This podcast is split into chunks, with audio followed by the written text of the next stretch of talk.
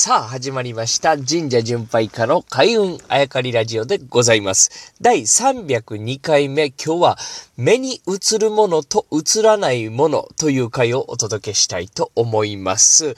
まあ、何やらタイトルからいきますとですね、まあ、歌のような、あ歌詞のような、リリックのようなあ内容かなと思うんですが、実はそうではなくてですね、昨日からあお話をしております、神仏集合の話、えーまあ、これをですね、わかりやすく一言で言うと何かということをですね、まあ、頭をひねって、えー出てきたのがこの目に映るものと映らないものということでございまして、今日はそこを皆さんにお伝えしたいなと思いましてお話をさせていただきます。神仏集合。まあ、神様、仏様、両方拝みますね、僕たちは。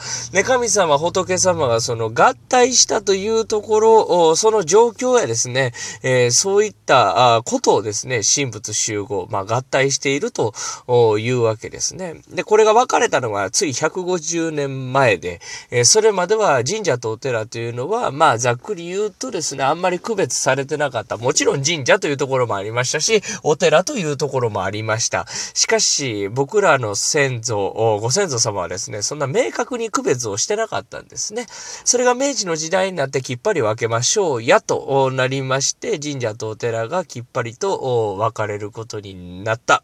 えーそこから、あほんの150年しか経ってませんから、現代に生きる僕たちがですね、神社とお寺の違いをはっきり言ってください。といきなり質問されても、なかなかうまく答えられないのはそういうわけだというお話をさせていただきました。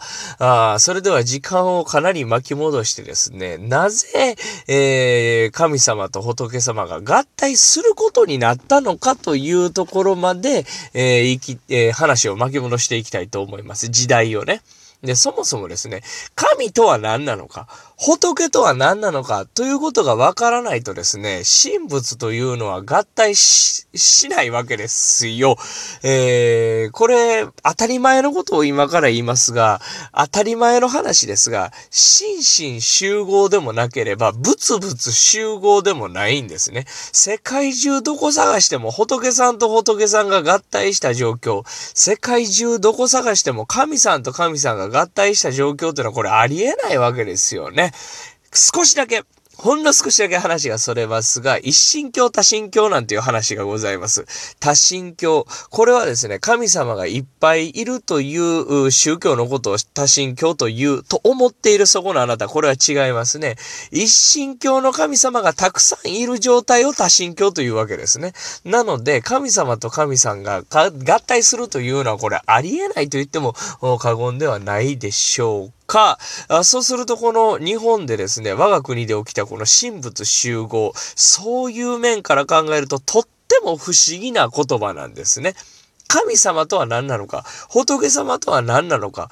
で、これ、心身集合でもなければ、仏々集合でもない。神仏集合ってこれ一体何なのかと、こう、だんだん、あ深くなってくるわけでございますね。この、ことこの国、えー我が国においてはですね、もともと神さんがいたわけです。これは世界中の宗教の神様とはちょっと区別しましょう。皆さん今神様と言って頭の中には漢字が思い浮かんだと思いますが、これをカタカナにしておいてください。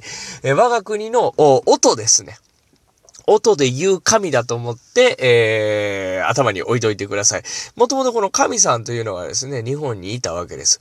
そこに仏さんがやってくるわけですね。聖徳太子ぐらいの時代でございます。それまでも結構長い間神さん、あ一人舞台やったわけですけれども、そこに仏さんが入ってくる、強烈なインパクトがあったと言われておりますね。仏像やったんですよ。お釈迦さんが来たわけじゃないです。お坊さんが来たわけじゃないです。仏像が来たんですね。なんやこれとなったわけです。ここで、えー今日のテーマ、目に映るものと映らないものということですね。この神さんと、この我が国にいた神さんというのは姿形がなかったんです。今もない。えー、仏さんが入ってきた時もない。今もない。ずっとない。姿、形がない。目に見えない。映らないんですよ。そこを、そういう概念一本でやってきた日本人のところに目の前に仏像が来るわけですね。どうでございましょうか？そうです。姿、形があるわけです。だから、姿、形があるものと姿、形がないものやから合体できたんですね。言い換えましょう。姿形がないものと姿形がないものは合体しようがございません。で、姿形があるものと姿形があるものも合体しようがないですね。まあ、混ざるというのはあるでしょうけどね。まあ、厳密に言うと、まあ、それも合体なのかもしれませんけれども、うん、ここで言いたいのは、目に映らないものと目に映るものだったから自然に合体していけたわけですよ。